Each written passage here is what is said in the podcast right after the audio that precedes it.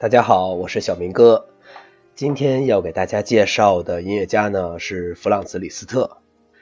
李斯特1811年生于匈牙利，是尼古拉·埃斯特哈奇亲王手下的一名官员的儿子。他随卡尔·车尔尼去维也纳学习钢琴。十一岁时呢，就开始了他作为音乐会演奏家的光辉事业。除了中间有少许中断之外，一直持续到1848年。他大部分时间以巴黎为家。1848年到1861年间，他在魏玛朝廷任音乐指导。为了讲叶新的音乐作品，指挥了许多重要的作品的演出，其中首要的是1850年瓦格纳的《罗恩格林》。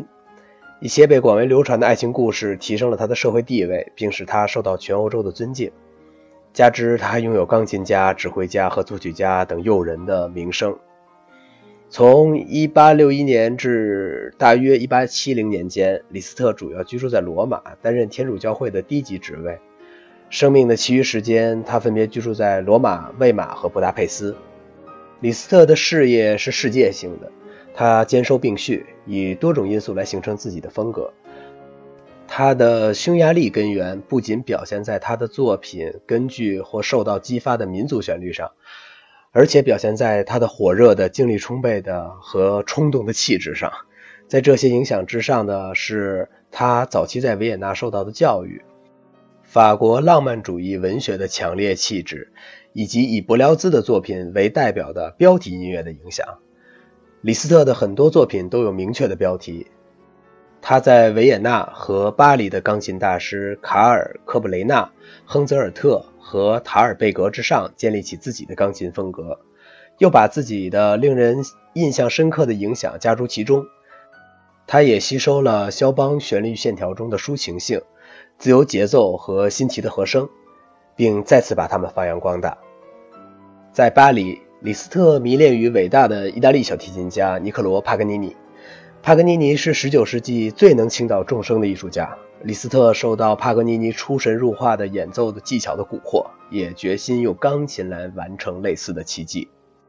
李斯特在谈到舒曼的钢琴曲时说，这些钢琴曲产生了关于描绘性音乐的疑问。有人认为这种音乐可以画家的画笔相竞争。李斯特认为这种说法很可笑。客观出现在知觉中的事物绝不可能与音乐有任何结合点。风景画的最幼稚的学徒用粉笔画几笔，也比一位音乐家用尽最好的管弦乐队的手法，可能做出更为真实的图画。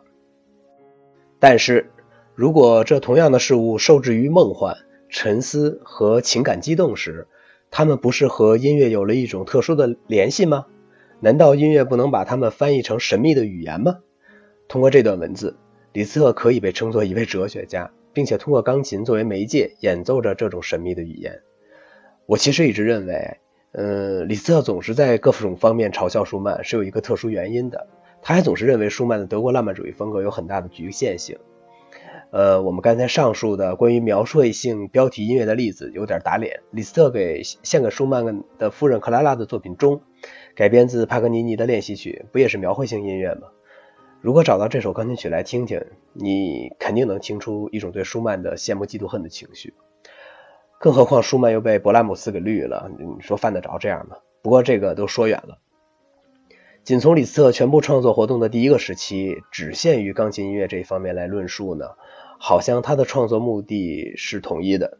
实际上，他这时期的创作中蕴藏着许多矛盾的倾向。现代钢琴吸引着他。他体会到这完善的乐器具有无穷的声音变化的可能性。他意识到钢琴家现在可以直接表达思想感情。他意识到钢琴可以与管弦乐队相匹敌。钢琴家已经变成了最高统帅。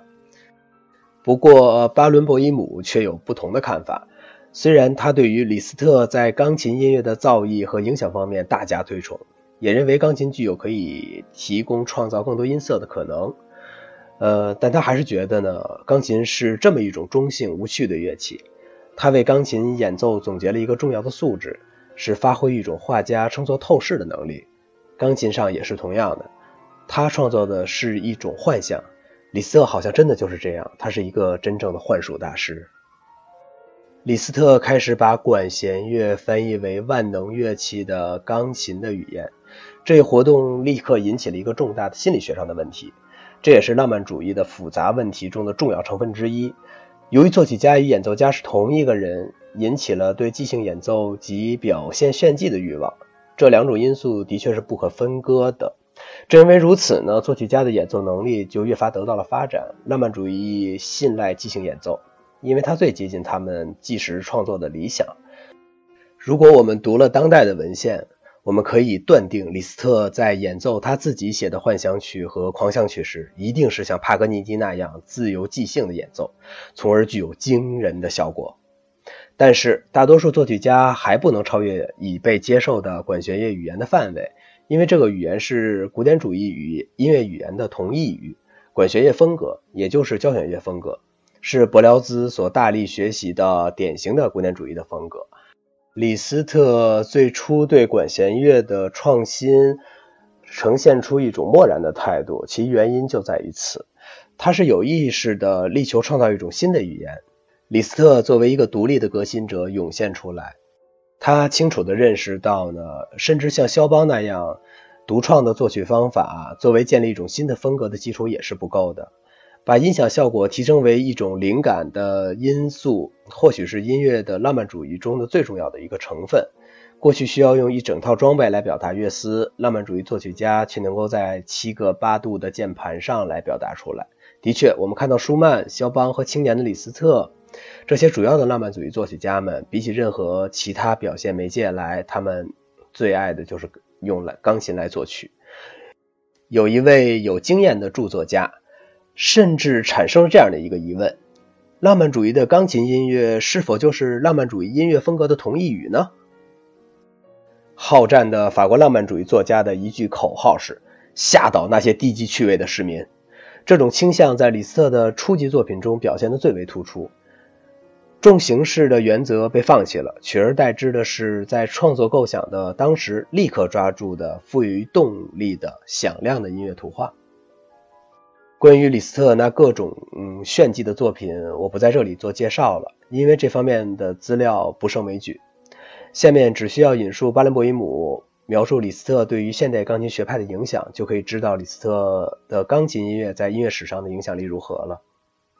这位如今依然活跃在顶级音乐舞台上的指挥家、钢琴家这样写道：“曾经有过几种不同的钢琴学派，有所谓的德国学派，以维也纳的莱舍蒂斯基为代表。”不过，不同形态的钢琴家，像施纳贝尔、费舍尔、巴克豪斯、吉塞金和肯普夫；有著名的俄国学派，世界著名的技巧卓越的大师，像古古列尔斯、里赫特以及较早的拉赫玛尼诺夫和霍洛维茨等。在此之前，还有法国学派，人数不多，但也产生了像科托和伊夫纳特这样伟大的钢琴家。可是，在法国之外，知道他们的人并不多。伟大的意大利学派，从布佐尼到米凯兰基里和波利尼，这些学派或多或少都与李斯特有渊源。没有这位祖父级的人物，所有上述学派都不可能存在。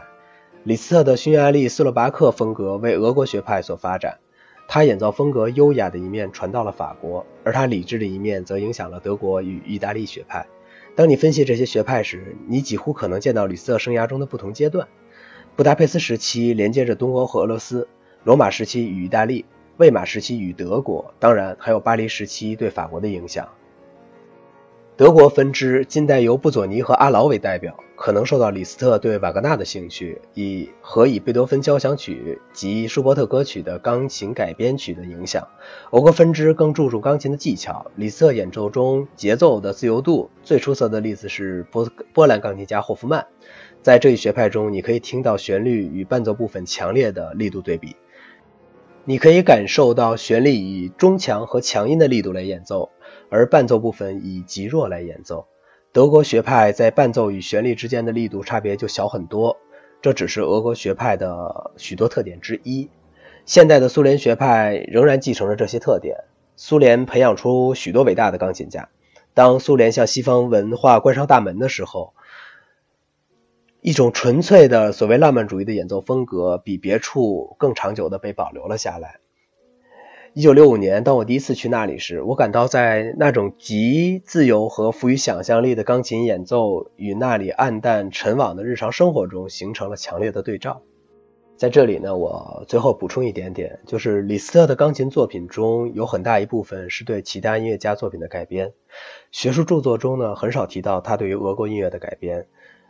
这一部分音乐的可听性和研究价值是很高的。很有可能是因为西方主流史学界对于东欧国家的音乐作品的偏见。呃，如果大家有兴趣，我还是建议大家，嗯，听到这期节目的呃朋友呢，可以去听一听，也看一看相关的作品。感谢大家的收听，希望大家订阅我的专辑，给我多提宝贵的意见，谢谢。